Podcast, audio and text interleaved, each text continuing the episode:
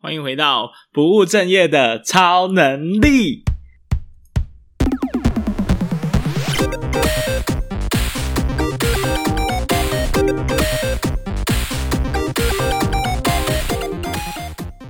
Hello，Hello，大家好，欢迎回到本集没有超能力。那我们就是呢，在周二上午上班的时间认真听我们的访谈，周五晚上下班就是现在轻松听聊天。这周终于赶上周五的下班啦，有没有很感动呢？那其实上个礼拜的这个串联计划。大家好像蛮喜欢的，虽然我自己是有点自我怀疑，想说，诶，这个节目突然做一个交友有关的串联，会不会让大家觉得很跳动呢？但是还蛮多人跟我反映说，他们很喜欢这样子的类型，那所以希望之后呢，也可以多多做这样的类型啦。那我们今天一样是响应我们串联的计划，那这个串联呢，是台南的 Parkes 大串。大串联，爱与你连结。那上礼拜有提过嘛？我们会呃，这个这个串联有四十几个 Podcast 节目共同串联的一个交交友大冒险呢。那总共会分为三个阶段。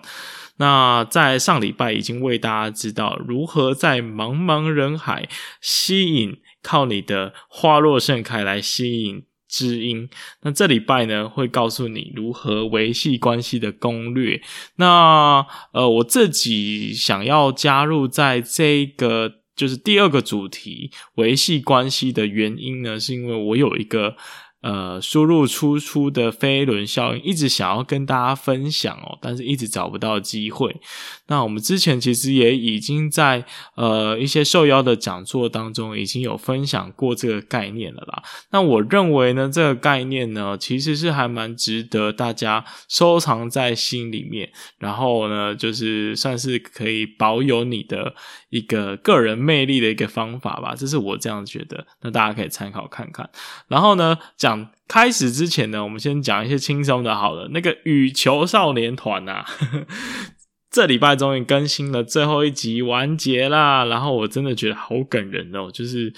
如同我之前跟大家介绍了，真的这一部就是有血有泪、有青春、有活力。所以真心非常推荐大家去看看，好不好？然后我觉得特别适合奥运结束来看一下，因为大家现在很关心运动选手到底是怎么养成的嘛，还有跟他们有关的故事。那《羽球少年团》这部戏呢，其实它就是围绕在国中的运动选手，那慢慢的看着他们以及他们未来的目标是往奥运前进的过程。我觉得大家可以了解一下运动选手的养成。成之路，好不好？那另外一个话题呢，就是呃，这个完全不轻松的话题哦，就是在呃，这这礼拜突然在我们的高中同学的群组啊，哎，就讲了一个话题，就有人提说，诶，今年或明年其实就是我们这一届呢，即将要迈入三十岁大关的一年了。非常非常焦虑啊，怎么办呢？然后他这个问题的丢出者呢，他就问说：“诶，我觉得很焦虑，那大家觉得呢？”那我们经过了这样子的一个洗礼之后，整个群组的气氛瞬间荡到最低点，因为我们高中同学是男校啊，雄中啊，大家也知道男校就是会呃很多干很多很愚蠢的、很白烂的事情嘛，所以我们对话的模式一直都是互相用很幼稚的方式调侃，结果没想到这一个话题一灌进来，哇，大家才意识到。我们离高中也已经有十几年的时间之远啦，很恐怖啊！这是很恐怖的事情。当然，我知道我节目的听众有很多早就超过三十岁啊。不过，呃，威廉第一次就是我第一次踏上这个关卡，我也是今年底以前就会就会踏到了，所以也是蛮恐怖的，也是蛮焦虑的。那这种感觉。我那天还想了一个比喻哦，就是大家在讨论这件事，我就说这个感觉真的很像是在跑一场马拉松。当你以为你跑了三十分钟，你跑了三个小时，你总算要看到终点了吧？结果三十岁的大官一看，你连终点的边连个屁毛都没看到，有一种哇，跟期待落差很大的那种感觉，就是你的目标到底达到了没，都还谈不成，在哪在哪里都你都还不一定知道，你都还没看到那个终点线呢，所以我觉得这种感觉真的是啊，说不上来说不上来，好不好？那就不聊这个话题了，我们直接进入到我们今天一开始所提到的串联的主题。那这个呢，就是上周也有跟大家分享，是之前威廉我在讲座一些讲座或者是公开的场合有跟大家分享过的。那但是有一段时间没有拿出来讨论跟复习了，所以也希望大家可以多多见谅，如果讲的不好的话。那今天要讲的是输入输出的飞轮效应。那主题是如何让知识的获取与输出成为习惯。那我不知道各位哦，就是你在你有没有常常觉得有些人好像就是上知天文下知地理，然后呢，他又能够很快速的获取很多新的知识啊，新的科技、世界新的变化，他可能很快就能够非常快的取得第一手的资讯，然后呢，又能够很快的把这个获取的能力变成输出给大家，输出给呃他身边的人知道。那我觉得这个最好的典范对我来说就是志奇七七啊，虽然他也是一个公司团队在经营这件事情，不过我觉得他就是这个输入输出的最佳典范。哇，你真的你想想，你要每天每天的去整理这些知识，然后有效的整理记录。然后汇整成有用的资讯，再输出给别人，真的不容易耶，真的不容易。所以大家不知道有没有曾经有觉得别人有这样子能力，为什么自己没有呢？如果你有这样的想法，我今天就要来跟大家分享我自己觉得的一个好方法，然后一个小小的理论吧。好，那首先呢，我们先来谈一下，就是为什么我们要输入啊？那这个跟大家讲一个小故事啊，因为大家应该知道我是电机系，然后呃大学变成商管的研究所，所以呃。中间其实经历过一个蛮强烈的转换过程，然后我最有印象的呢，就是我在硕士班一年级的时候，那时候我发现大家在谈论的话题，或者是常拿出来的那种高大上的管理学的理论，或者是又讲到，诶，这间公司做什么，麦可麦肯锡又是做什么，然后某某科技又是做什么的，好像怎么大家都知道，然后我都不知道。我好像没有跟上这一个领域，甚至没有跟上这个世界的运转，那我就觉得有点难过。所以我后来就做了一件事情，我拼命的，就是只要那一天呢，我听到一些呃我听不懂或者是呃我没听过的名词。我就会把它记下，然后回去呢，我就上网去 Google，然后或者是维基百科查，把它的脉络、它的这间公司或者这个理论呢，完完整整的写在我的笔记本，然后我就做这样的事情，做了大概半年之后，我就发现，诶，周边的人慢慢讲的话，我听懂了，甚至有时候我讲出来的一些新闻，我观察到了一些趋势，诶，我身边的人竟然不知道，诶，我就重新有找回这种。嗯，优越的感觉吗？或者是弥补不足的感觉？对，没错，就是这种不足的感觉。我们为什么要输入？就是来自于这种不足的感觉。当你发现你的不足，然后你就会渴望说你想要跟上别人的时候，你就会去找输入的管道。所以我觉得这个不足的感觉是非常重要的。那第二个，我们为什么要输出呢？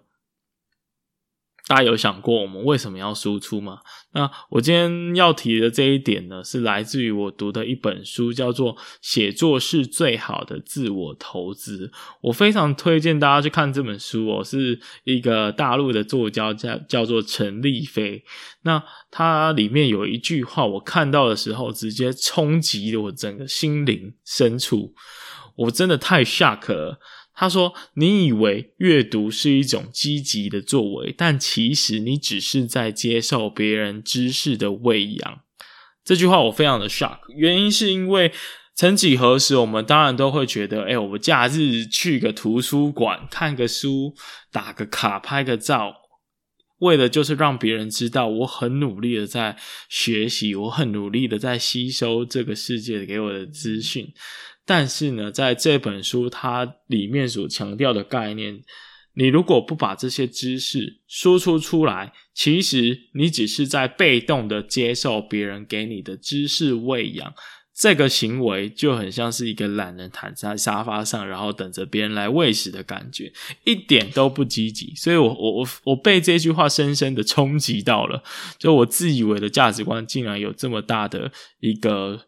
呃谬误或者是落差吧。的确，就是看书虽然是非常积极的行为，但是确实。在这个过程中，你是很舒服的。你你就是看别人帮你整理好的资讯，你没有透过一个输出的过程，自己转译的过程，这样子。OK，那所以这也是为什么我觉得输出很重要的原因啊，就是因为我不想要再当一个一直是喂养别人的状态。那其实还有一点哦，就是呃，不知道大家有没有。小时候有没有补过习？那当你补习补太多的时候呢，你就会发现你根本来不及复习，你一直在接收新的东西，来不及复习。那其实心理上其实是有一点焦虑跟不满足的，因为你根本就没有踏踏实实的把学到的东西用自己的语言转译一次，所以就好像这不是。你吃了，但是这好像没有吃进你的肚子或吃进你的消化道里面的那种感觉，所以输入跟输出感觉是必须要达到一个平衡才有帮助的。呃，那当然，除了这件事情本身很震惊之外啊，后来我想想，其实输出还有几个好处诶。你想哦，你只要把东西写下来或交给别人，在这个过程你是不是就要自己重新整理一遍？那是不是可以帮助你把原本你输入的这个知识更有结构的梳理起来，然后让它可以存在你的整个知识体系或者是系统里面，是更完整、更长久的？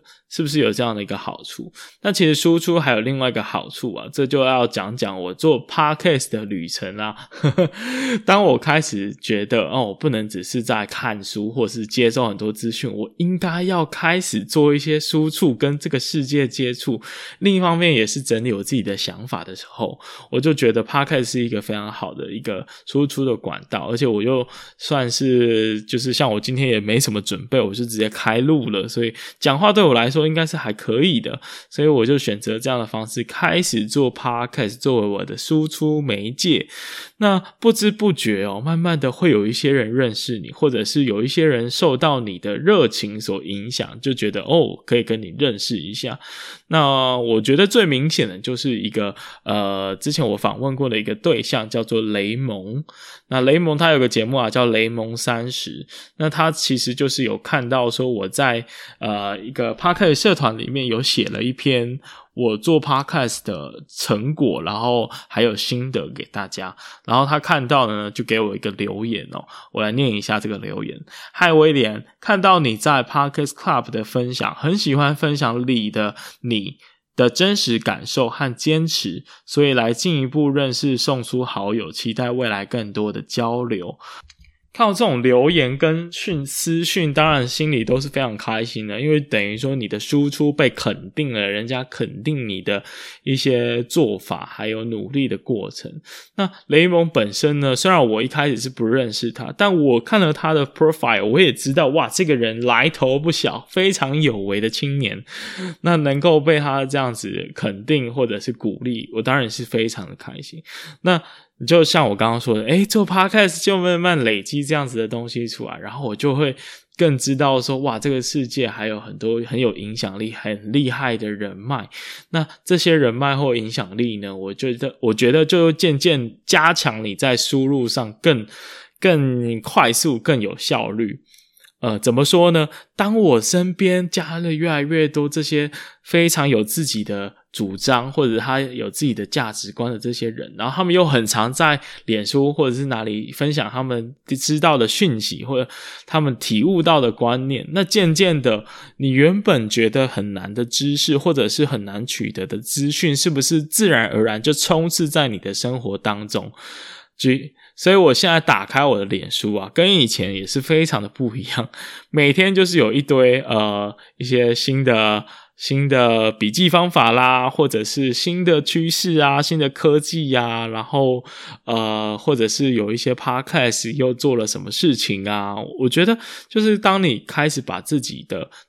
观念做了一个很好的输出，被人家看见的时候，你可能就可以慢慢再透过累积人脉和影响力来。回去增强你在输入方面的效率了。OK，那当然啦，就是你输出当然还影响到，就是说你有很多的呃人因此而吸引过来。就包含我们上周讲的“花若盛开，蝴蝶自来”了。那是不是当你这样输出给别人看到，他们就会知道你这是有机会盛开的，或者是你已经在盛开的状态，就会靠过来。那你就比较有能力组成像是共学的团体，或者是一起去经营一个一个 side project 或专案的伙伴。那当你形成团队，是不是大家前进的速度又会更快了一些呢？所以讲了那么多。无非就是要说服你，输入输出都很重要，尤其是我们常常忽略了为什么我们要输出这件事情。那讲了那么多，接下来要进入一个呃，我提出来的重点了啊，重点就是飞轮效应。大家应该知道飞轮效应吧？就是从 A 到 A Plus 这本书中提出来的一个理论。那但是呢，当你 Google 飞轮效应的时候，通常跳出来第一则新闻都是在讲贝佐斯，就是亚马逊的那一个负责人贝佐斯。那他当初提这个概念呢，是指说亚马逊的服务啊，他的经营理念是把很多他在亚马逊赚到的钱，再回去投入到他的企业本身的一些效率或者是成本的下降。那这样子呢，就可以让更多的会员进来，然后又更。贡献更多的消费额，又赚到更多的钱，然后赚到了更多的钱，再拿回去优化自己的组织，优化自己的服务。所以这样循环的过程呢，就很像是一个飞轮。那它会随着你不断的把赚到的钱重新再投入，然后再转更大厉害，再转的更大力的这个过程，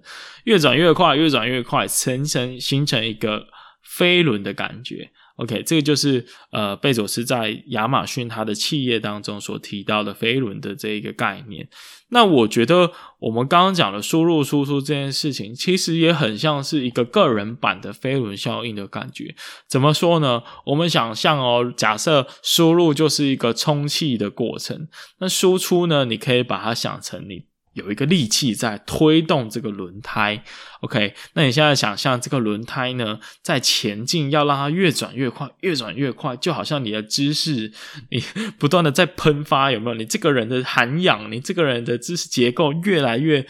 越来越稳固，越来越趋于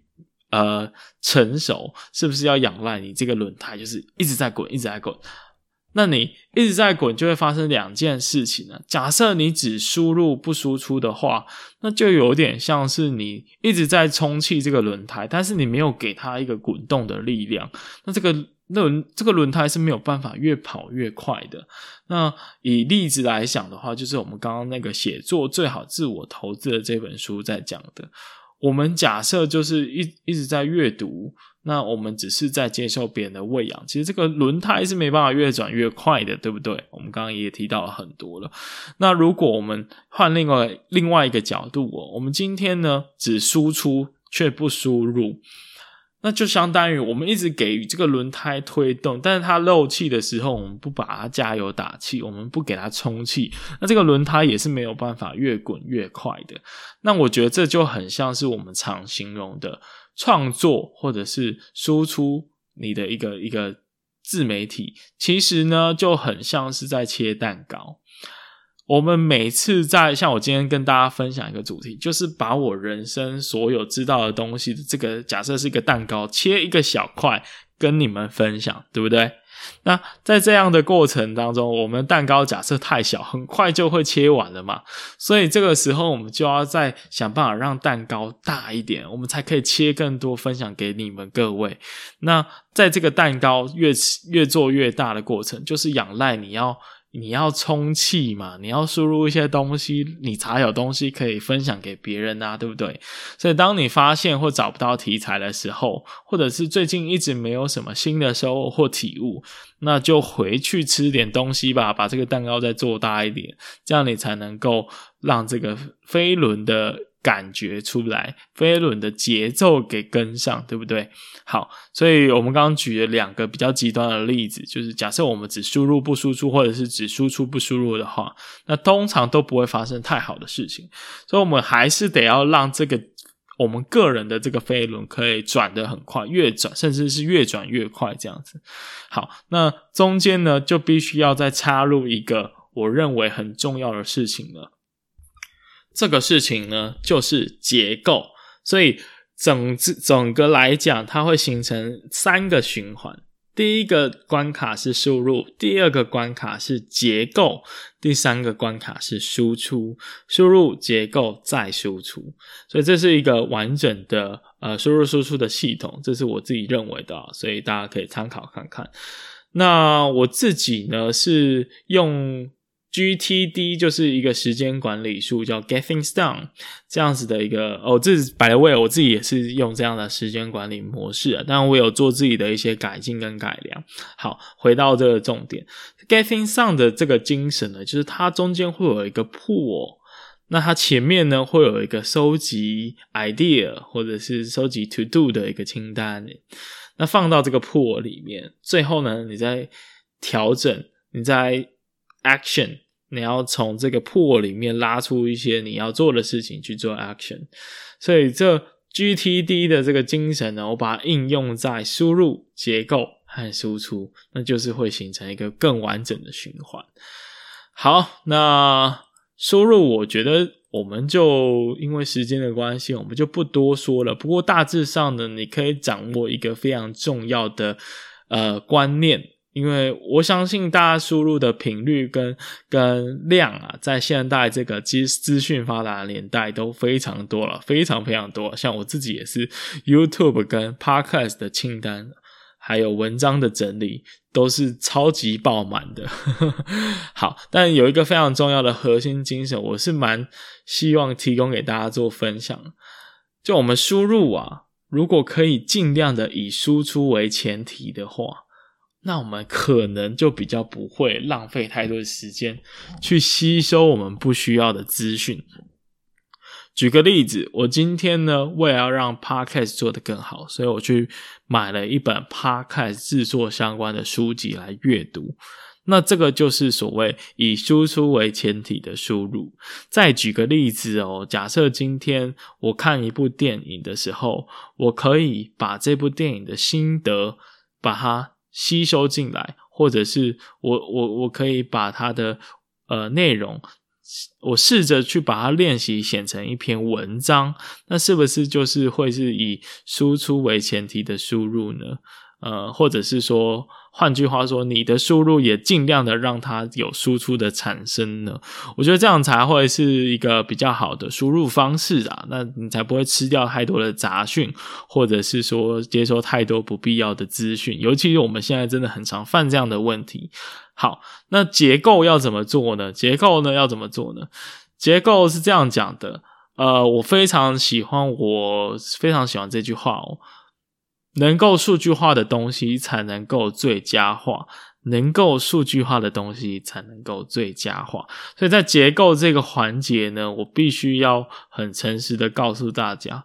其实它就是要好好的记录啦。那我自己，我自己是一个超级记录狂啊，我身边的任何事情，呃，都有记录。我连笑话我都会记录，因为我相信我可能会需要把它记起来，或者是呃。当我想要成为幽默的人的时候，我就把它拿出来，然后念个几则，逗大家开心。这样好，这是题外话，但这就告诉你记录的重要性了。好，但当然今天时间的关系，我不不讲细节，就是怎么去做好笔记，怎么去消化，怎么去转译。但是我必须告诉大家，就是记录是很重要的，因为它帮助你把做比较结构化的一个前置作业啦。对啊，你必须要先做笔记啊，甚至是做好的笔记，然后你才能够再把这些笔记整理成一个有用的资讯，然后在下一步输出的时候才能够比较容易嘛，对不对？好。那、所以这就是第二个，就是结构的部分。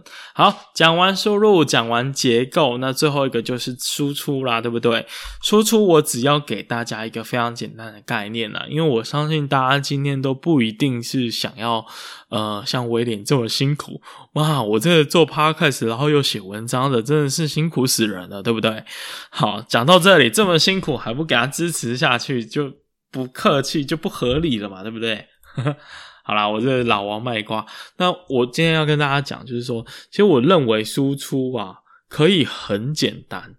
可以很简单。你在脸书上发文，其实就是一个输出嘛。你今天像我今天看完羽球那个少年团，我就觉得，嗯。虽然把它写成文章的过程有一点点微痛苦，可是比起把它出成一本书，或者写成一篇部落格，或做成一期 podcast，好像又没有这么的痛苦。所以你就试着把握你每一次在脸书发废文的时间，看能不能每一次发废文你都能够比前一篇更不废一点。OK，那久而久之，你就把这个写作的技巧给练好了嘛，或者是你试着呃。更简单的方式，其实你就试着在聚会的时候，再多讲话啊，就是多发表你的意见啊，然后你就。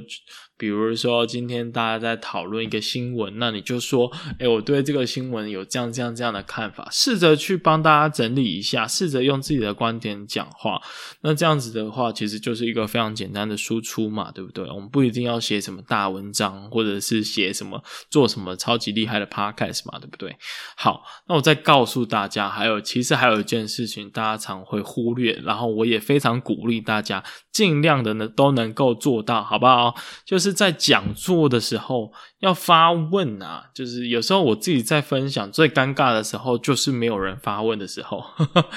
但是就是我自己是有养成这个习惯啊，我会逼自己一定要在每一场讲座都至少能够问出一个我自己觉得有水准的问题啊。偷偷跟大家分享哦，其实我之前会做到，就是我在年轻的时候，年轻的时候，也就是大学跟研究所的时候，我那时候会做到什么事呢？我一定要问出一个有水准的问题，并且在演讲结束之后，我拿着我的名片，或者是我去跟他请教一张名片的时候，我跟他说：“我就是刚刚问某某某问题的同学，那我想跟你请教一张名片，那我认识一些，可不可以？”然后回去呢，甚至再寄一封信跟他说：“我是今天问某某问题的那个谁谁谁。那听完你的讲座呢，我有以下的收获。那希望之后有机会能够多多的介绍的，就把你的目的带出来了嘛，对不对？那这就扣合到我们刚刚说，不是输入尽量是以输出为前提嘛？虽然会有一点势利啦，不过。”大大大大家身为讲者也很喜欢有互动的感觉，而且我们也是从输出的过程去学习到自己，就回来去修正自己的观念到底正不正确嘛，对不对？好，所以非常非常拜托，尽量我求求你，讲座上能发问尽量发问，好不好？我们发起一个全台讲座发问运动，好啦，开玩笑。好，那最后一个，其实其实输出在我的概念里面真的可以很简单，最简单的学以致用，学以致用就好咯，很简单哦。假设我们今天看一本书，看完书之后，我们把里面的一些东西转换成我们的待办清单，就是不要说我们这个书过，然后人就过。完全没有收获，好像浪费了很多时间在读一本书，完全不知道在讲什么。那但是今天我们就是强迫自己看完这本书，我产出一个待办清单。比如说我看完一个心理学的书，那我就产生一个待办清单，说 OK，我下次呃情绪不好的话，我要做这样子的情绪的练习，或者是我要开始在每周要规定自己要打坐十分钟。啊，比如说这样子，那这样就是你有好好的把这个书本里面的知识，或者是理论，或者是故事给消化进来，变成一个你真的可以落实在生活当中的东西。所以对我来说，输出真的可以很简单啊！你我也非常鼓励大家，那这样子才能够形成一个飞轮的感觉，让你的人生越来越精彩，越来越丰富，然后让你这个人呢。就回到我们上周嘛，我们花能够盛开啦，那蝴蝶就来了嘛，这样交友的关系就可以延续了嘛，对不对？好，那我们今天讲了稍微久一点哦，我看时间已经快三十分钟了，希望大家不要介意啦。那我们今天就到这里，那也欢迎跟鼓励大家多多的去听其他台南串联的这个。呃，这个这个计划里面的其他节目，那、相关的资讯还有做一个官网放在我的 show note 里面。那、非常谢谢他们呃精心努力的制作一个网站啊，然后里面有呈现所有的节目的列表。那大家都可以参考看看啦。好，那下一周呢就没有串联的计划的这个交友主题了，所以我知道有些人可能会觉得很伤心。我自己在那边在那边在那边乱乱乱自夸。OK，但我们下周呢会我会尽量的好不好？我尽量的把我那个我们之前为了《火神眼泪》这部剧所录的一个消防员的小小访问。啊，疫情访问，我们把它剪出来，然后给大家听听看，《火神眼泪》就是我们去验证呐，就是到底《火神眼泪》这部剧里面所提到的一些消防员的处境、处境跟困难，到底是不是跟实际的状况是符合的？我们找了我们之前的阿喜来，再重新的跟我们远端录音来验证这件事情。啊，对了，今天讲的这个输入输出的飞轮效应，我觉得可能没有简报搭配，大家很难理解，对不对？因为这原本本来就是用简报的方式搭配的分享的，所以如果啊，我们就特别就是开放，就是假设你真的很有兴趣，然后我们也很有缘，你都听到了这里，那你就私信我，好不好？我就无条件把我简报分享给你们，谢谢。好，那我们就敬请期待吧。谢谢大家今天的收听喽，拜拜。